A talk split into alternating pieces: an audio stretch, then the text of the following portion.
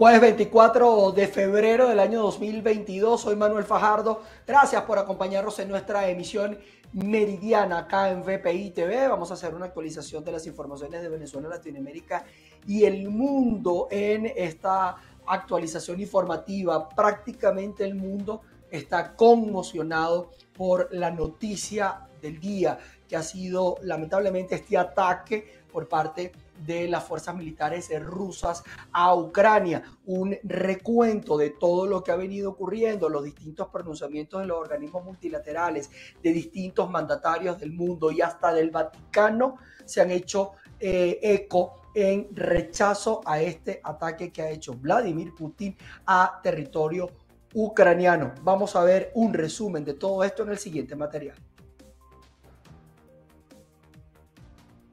Actualmente se registran combates en Chernobyl, cerca de un depósito de residuos nucleares, y los soldados ucranianos sacrifican sus vidas. Así lo asegura Volodymyr Zelensky, presidente de Ucrania. Durante las primeras horas del ataque militar ruso han resultado muertos más de 40 soldados ucranianos y una decena de civiles. También varias decenas de militares heridos. Esto lo ha informado un consejero del presidente de Ucrania. Hasta ahora se conoce de la muerte de cuatro civiles y diez heridos en un ataque perpetrado por la artillería de las milicias separatistas prorrusas contra un hospital en la región de Donetsk, al este de Ucrania. El asesor presidencial ucraniano Mikhailo Podolyak aseguró que comenzó una guerra a gran escala en Europa y señaló que las fuerzas rusas atacan desde el norte, el este y el sur. Los explosivos resonaron en varias ciudades del país, incluida Kiev. Los residentes de Ucrania amanecieron con sirenas, un llamado para trasladarse a lugares subterráneos, así lo explicó a cadenas de noticias el vicealcalde de Lviv, Andriy Moskalekov.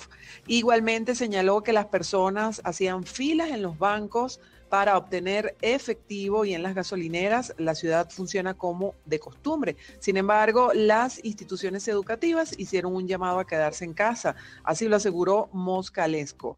Mientras tanto, Irlanda anunció que no exigirá visado a los ucranianos tras la invasión rusa. Las autoridades eh, rusas amenazan igualmente con sanciones a quienes participen en manifestaciones contra la guerra.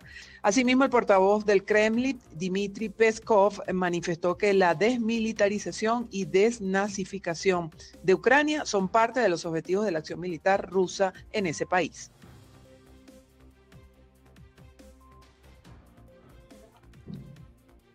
En más información relacionada con este tema, información o notas de último minuto. Los rusos tomaron el aeropuerto militar en las puertas de Kiev y también la directora del Fondo Monetario Internacional alerta de un riesgo económico significativo tras estos ataques en Ucrania. Ya el G7 ha emitido un comunicado y califica como una seria amenaza de orden global este ataque ruso hacia Ucrania. Hay información que está en actualización y fíjense que parte de toda esta situación eh, no solamente tiene que circunscribirse a el este de Europa o al continente europeo, sino que también impacta a Latinoamérica. Fíjense que el respaldo o que tiene en este caso la administración de Nicolás Maduro, a el gobierno de em, Vladimir Putin ha sido evidente. Ahora, toda esta situación entre Ucrania y Rusia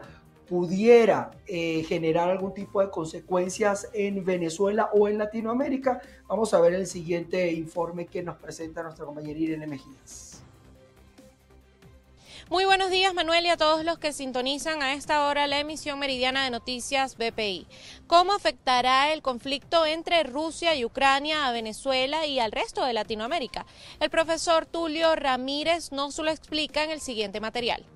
El término distancia es bastante relativo. Las consecuencias de algo que sucede a 10.000 kilómetros de distancia en tiempo real se pueden eh, vivir en, esta parte del mundo. Eh, por supuesto, mm, no estoy de acuerdo con la política de Vladimir Putin, eh, el intento de anexarse por vía de la fuerza regiones que antes pertenecían a la Unión Soviética en un sueño de poder reintegrar lo que era la, la, Unión Soviética de hace unos años, eh, pues eh, lo está conllevando a la locura de eh, apoyar con las armas movimientos separatistas prorrusos de una nación que es independiente. Eso no se puede tolerar y las consecuencias en esta parte del mundo, bueno, la estamos viendo, el apoyo de países como Venezuela, o no de países, de gobiernos como los de Venezuela, Nicaragua y Cuba, eh, eh, alabando ese, ese tipo de, iniciativa bélica eh, en, una doble moral, porque cuando se trata de intentos de anexión por parte de otros países, es condenable, pero si se trata de Rusia no lo es. Creo que es un mal ejemplo para el mundo, creo que Venezuela no ha debido pronunciarse en apoyo a esa iniciativa bélica y creo que tarde o temprano estos países guerreristas van a sufrir sus consecuencias. En, primer lugar, la condena moral del mundo. Y en segundo lugar, bueno, Dios no lo quiera, se desata este, contraofensivas que causarían más, mucho más daño de lo que esta guerra está causando. Para Ramírez es posible que esta escalada en el conflicto entre Rusia y Ucrania derive en nuevas sanciones tanto para Venezuela como para países que pudiesen estar a favor de Rusia en esta nueva guerra. Desde Caracas, Venezuela, Irene Mejías. Estaremos atentos a esta información y a, digamos, las informaciones colaterales que se desprendan de este conflicto entre em, Rusia y Ucrania. Vamos a pasar a notas en Venezuela. Fíjense que en la ciudad de Coro el movimiento Salvemos Venezuela desplegó eh, o se desplegó en rechazo al salario injusto que percibe la masa laboral en el país. Martí Barbera con el reporte desde el Estado Falcón. Sí, muy buenas tardes. Atendiendo la convocatoria nacional que hizo la plataforma Salvemos Venezuela el día de hoy, trabajadores, organizaciones políticas y sindicatos se concentraron en la avenida Manaure de la ciudad de Coro para hacer un pancartazo. Vamos a conversar con uno de los trabajadores que está presente el día de hoy para que nos dé detalles de la actividad que están desarrollando. Eh, muy buenos días, eh, mi nombre es Roy Quiró, coordinador de trabajadores. Gracias eh, por este pase que estás dando ahorita. Nos encontramos en la ciudad de Coro, justamente en Punta del Sol. Todos los trabajadores, sindicatos, sociedad civil, los partidos políticos, ahorita en esta nueva alianza de la plataforma Salvemos Venezuela, donde se está realizando esto a nivel nacional.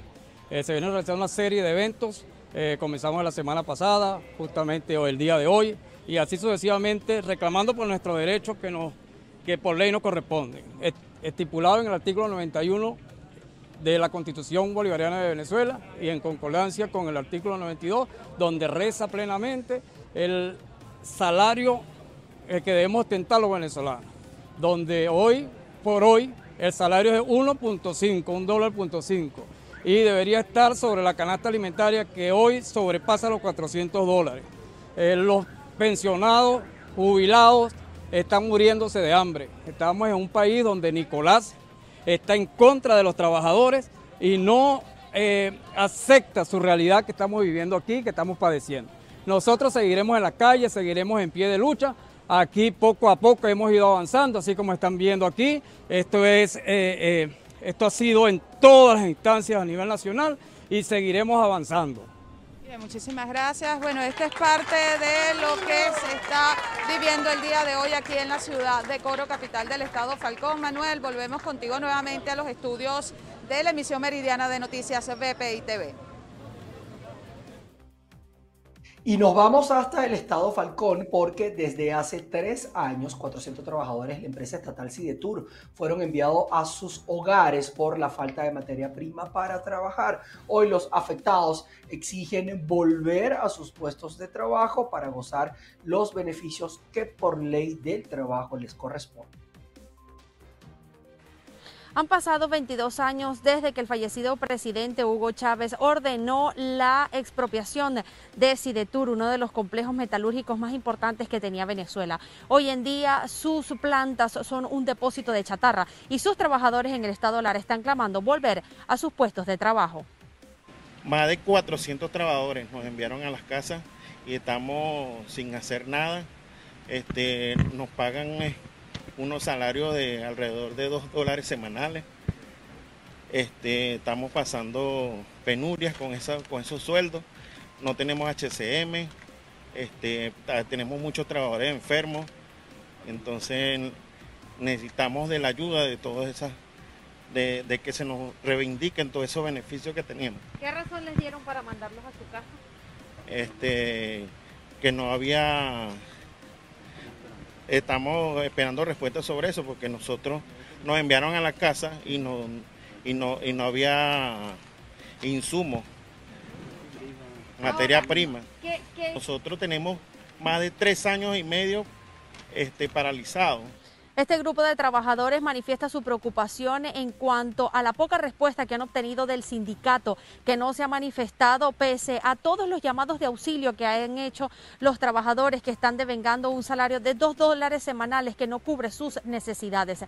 Asimismo, exhortan a la gobernación del estado Lara a emplazar al Ejecutivo Nacional para que reactive las plantas no solo en Barquisimeto, sino en toda Venezuela.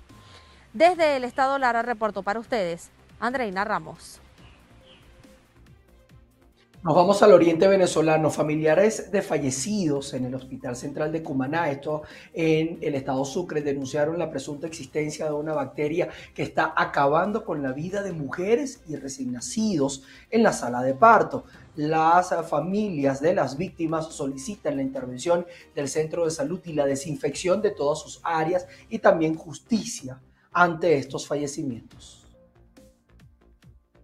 Saludos amigos, establecemos el contacto desde el estado Sucre y es que familiares de un grupo de fallecidos en sala de parto del hospital de Cumaná exigen justicia ante los decesos presuntamente causados por un patógeno que produce meningitis bacteriana y también por eh, negligencia médica. Escuchemos a Hernán Yendis, quien es el esposo y padre respectivamente de las últimas dos fallecidas bajo estas condiciones. Estamos en la madrugada, la bebé tuvimos como una hora más o menos esperando que la atendieran. No habían guantes, no habían guantes, tuve que salir a comprarlo media hora, una hora. Cuando llegamos que la atendieron, ya no tenía signos vitales hicieron la cesárea de emergencia y pasó todo esto. O sea, no entiendo, no entiendo de verdad por qué una institución, eh, un hospital, faltan insumos que son primordiales, como lo que es guante, eh, inyectadora. Una de las bacterias que, que, existe en el hospital eh, se llama la Klebsiella, una meningitis bacteriana que la mayoría de las mujeres acá toman por cuando hacen la punción. Pongan cartas en el asunto para solucionar todo esto. Esto no, nos va a devolver la vida de estas personas que han fallecido acá, no nos va a devolver la vida. Pero sí queremos lograr con esto un, objetivo. El objetivo está en que ya no sigamos perdiendo más mujeres, más niños en, en el hospital, en el Guapa, Antonio Patricio Alcalá. Eh, pedimos que en, Cumaná, en la primogénita del continente, queremos un maternal para todas estas mujeres, para que no estén ocurriendo más estos casos. Los familiares de las víctimas exigen la desinfección total de este centro de salud, la habilitación de un maternal en la entidad y justicia en estas muertes. Por su parte, el gobernador eh, del estado Sucre, Gilberto Pinto, aseguró que tomaron muestras en el hospital para investigar sobre esta bacteria y evitar que se sigan perdiendo vidas eh, bajo estas condiciones. Es la información que tenemos a esta hora desde el oriente del país, reportó Andrea Fabiani. Y después de casi dos años cerrada por la pandemia de la COVID-19, este jueves fue reabierto el paso oficial por la frontera entre Brasil y Venezuela. Carlos Uniaga tiene los detalles. Gracias por este contacto. El anuncio lo realizó el alcalde del municipio Gran Sabana, Manuel Vallés, quien afirmó que la reapertura oficial se realizará este jueves 24 de febrero por la tarde. Hay que recordar que la frontera con Brasil estuvo cerrada desde marzo de 2020, justo cuando se decretó la cuarentena por la pandemia de COVID-19. Sabemos que en este acto de reactivación del paso fronterizo estará el gobernador del estado Bolívar, Ángel Marcano, y también el alcalde de la ciudad brasileña y fronteriza de Pacaraima, Juliano Torcuato. El alcalde de Gran Sabana, Manuel Vallés, ha dicho que esta reapertura se logra luego de un plan masivo de vacunación contra el COVID-19 justamente para garantizar la salud tanto de los comerciantes como de las personas que tienen vida activa en la frontera. Hay que recordar que a pesar de las restricciones que existían durante la pandemia, decenas de venezolanos eh, continuaban cruzando por pasos ilegales en la frontera entre Brasil y Venezuela. Estos caminos que se conocen como trochas. A esta hora sabemos que se están instalando algunas carpas justamente en el límite, en lo que se conoce como la línea donde están ubicadas las dos banderas, las de Brasil y Venezuela. Y por supuesto estaremos atentos a esta información para llevarles a ustedes los detalles de la reactivación oficial de la frontera entre Brasil y Venezuela. Es la información que tenemos a esta hora. Sigan con más en el estudio. Así es, Carlos, estaremos atentos al desarrollo de esta información. Fíjense que habitantes de la comunidad de Las Palmas, específicamente en la calle Milagro, ubicada en San Juan de los Morros, en el estado Guárico, tienen más de un año viviendo entre aguas servidas debido al colapso que existe en el sistema de aguas. Denunciaron eh, que esta situación los mantiene afectados con enfermedades respiratorias y que a pesar de las solicitudes de atención no han recibido respuestas. Quienes habitan en esta comunidad ubicada en la capital del estado Guárico aseguran que se ven afectados por los malos olores. Incluso existen dos familias que tienen esta problemática justo frente a sus viviendas. Y imagínate tú cómo está uno aquí con estos olores y eso, así, porque en realidad, mire, esto está feo yo. Y yo no sé por qué no han venido a arreglar eso, chicos, porque eso tiene tiempo y la gente aquí, la comunidad ha ido para allá y ha ido a llevar esas cartas y todo. Y, y qué chico, nada, todavía no se, no se han movido para acá, pues nada. Porque lo más que está pegado aquí, aquí al frente de tú no está cerca. Y yo trato, tú sabes, de no estar tanto aquí en, este lado, en este lado de acá. Por el tiempo estoy para afuera, para allá, para el solar. Precisamente por eso, para evitar tanto los olores ahí. Uno cuando sale de la casa, bueno, lo primero que tropieza con eso. Aquí hay gente que trabaja con comida rápida en la noche, ¿verdad? Tuvieron que venirse de aquel lado para, para este lado porque les afectaba pues, la gente cuando pasa. Además de esta situación, los vecinos contaron que un niño que caminaba por el lugar cayó justo dentro de este sistema de aguas servidas que se encuentra colapsado. La otra vez cayó una muchacha ahí en la cloaca, se tapó la, tapa esa y cayó ahí, pues, un carajito. Lo tuvimos que bañar allá al frente, porque justamente cuando él iba pasando, se abrió la tapa y cayó. Además de no recibir respuesta de parte de las autoridades tanto de la empresa hidrológica PAES como de la gobernación e incluso de la propia alcaldía de este municipio, los habitantes destacaron que solo existe un vehículo para atender este tipo de emergencias y que se encuentra fuera de San Juan de los Morros. Además, está dañada. En Guárico, Venezuela, Jorge González.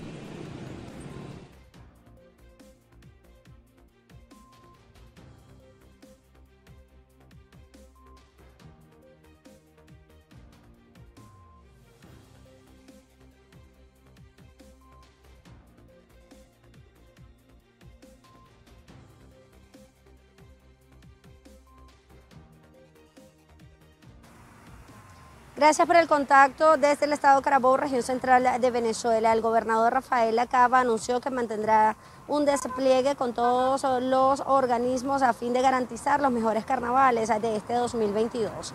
Escuchemos. Ya nuevamente empiezan las festividades carnestolendas aquí en nuestro estado y aquí en el eje costero nos estamos preparando, al igual que en los 14 municipios del estado todo lo que se tiene que garantizar por parte del Estado está garantizado. Esta es una demostración de que lo que estoy diciendo es verdad. La capacidad operativa que tiene este Estado para poder, repito, ofrecerle paz y tranquilidad a nuestros temporadistas y a los habitantes del Estado Carabobo. Hemos sumado a todo el personal de la Fuerza Armada Nacional Bolivariana, de los organismos de seguridad ciudadana, del sistema integrado de protección civil, de voluntarios y una serie de compatriotas venezolanos que estamos dispuestos a garantizar la paz, la tranquilidad y el sosiego en toda la región estratégica de defensa integral central. El gobernador agregó que desde el eje costero se están preparando para recibir a los temporadistas al igual que en los 14 municipios de la región. Reportó Ruth Laverde desde el estado Carabobo.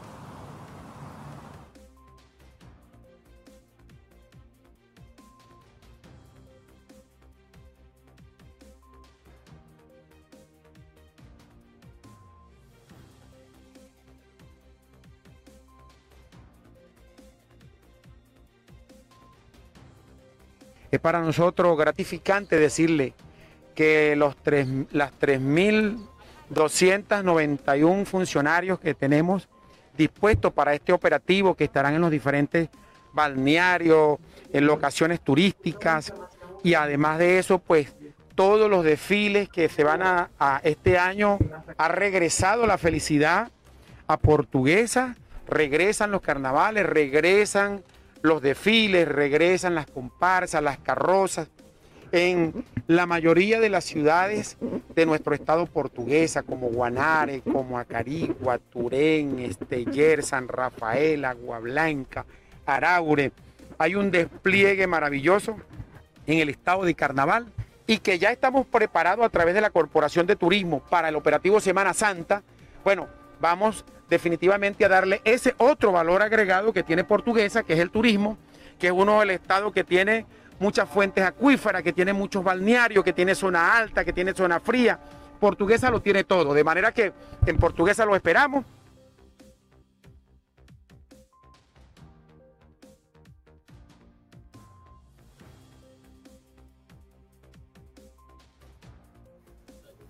Con esta información y también estaremos atentos durante todo este fin de semana y lunes y martes de carnaval de las incidencias que se puedan estar generando en Venezuela en relación a este asueto que se da luego de toda esta paralización por la COVID-19. Vamos a establecer pausa comercial, al regreso vamos a estar revisando otras informaciones.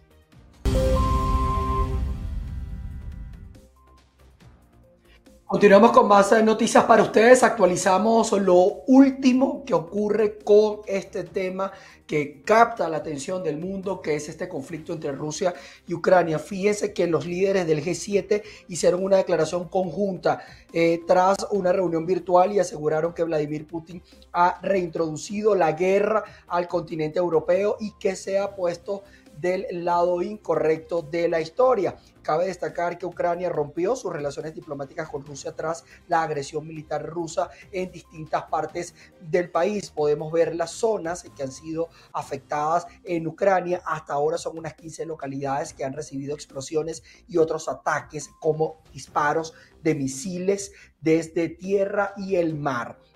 En Brovary, al noreste de eh, Kyiv, murieron unas 7 personas y 17 resultaron heridas por ataques con misiles en el área militar donde se ubica una de las bases de las Fuerzas Especiales de Ucrania, una caída superior al 2% en los principales indicadores de Wall Street tras, tras la ofensiva rusa en Ucrania. Así está la situación hasta este momento. Hay un comunicado también que ha emitido la... Mm, el grupo de líderes del G7. Así está la situación. Fíjense que nos venimos hasta Colombia, donde estamos transmitiendo para ustedes, porque la Policía Nacional destruyó e inhabilitó por más de 10 años a cuatro de sus funcionarios por la desaparición de al menos unos 22 fusiles de alto calibre. Amigos de la emisión meridiana, tengan todos ustedes muy buenas tardes. La decisión se tomó tras una exhaustiva investigación sobre la desaparición de este armamento que se encontraba depositado en el parque de armas ubicado en el departamento de Sucre. Según el inspector general de la policía, estos cuatro funcionarios tendrían una responsabilidad directa en torno a este suceso. El día de hoy se toma por parte de la Inspección General la decisión de imponer en primera instancia la sanción de destitución e inhabilidad por término de 10 años para contratar con el Estado o ocupar cargos públicos de dos intendentes. Asimismo, la destitución e inhabilidad general por el término de 12 años a dos jóvenes patrulleros, a quienes se les endilgaron conductas disciplinarias estipuladas en la ley 1015 del 2006 como faltas gravísimas. El alto funcionario destacó que de ahora en adelante el caso pasará a manos de los tribunales ordinarios, quienes se encargarán de establecer las responsabilidades penales, por lo que, además de la suspensión de sus cargos, estos cuatro funcionarios podrían enfrentar pena de cárcel. Desde Bogotá, Colombia, Alexander Loaiza, BPI TV. Les cuento información de última hora porque el Ministerio de Defensa de Taiwán ha denunciado que nueve aviones del ejército de China entraron en su zona de identificación de defensa aérea. Esta es una información que está en desarrollo, pudiera tener vinculación con la situación con Ucrania, no sabemos, pero estamos atentos a lo que puedan decir las autoridades de Taiwán en medio de toda esta situación y crispación global que ha generado este ataque ruso a Ucrania. Nosotros con esto nos eh, le ponemos punto final a nuestra emisión meridiana, nos vamos a ver en nuestra emisión central en sintonía de VPI TV porque vamos a estar haciendo actualización y además estaremos eh, también llevándoles a ustedes el último o los últimos pronunciamientos en acontecer en toda esta situación de crisis global como lo ha calificado la Unión Europea y también el G7. Así que nos veremos a las 6 de la tarde. Se les quiere. Chao, chao.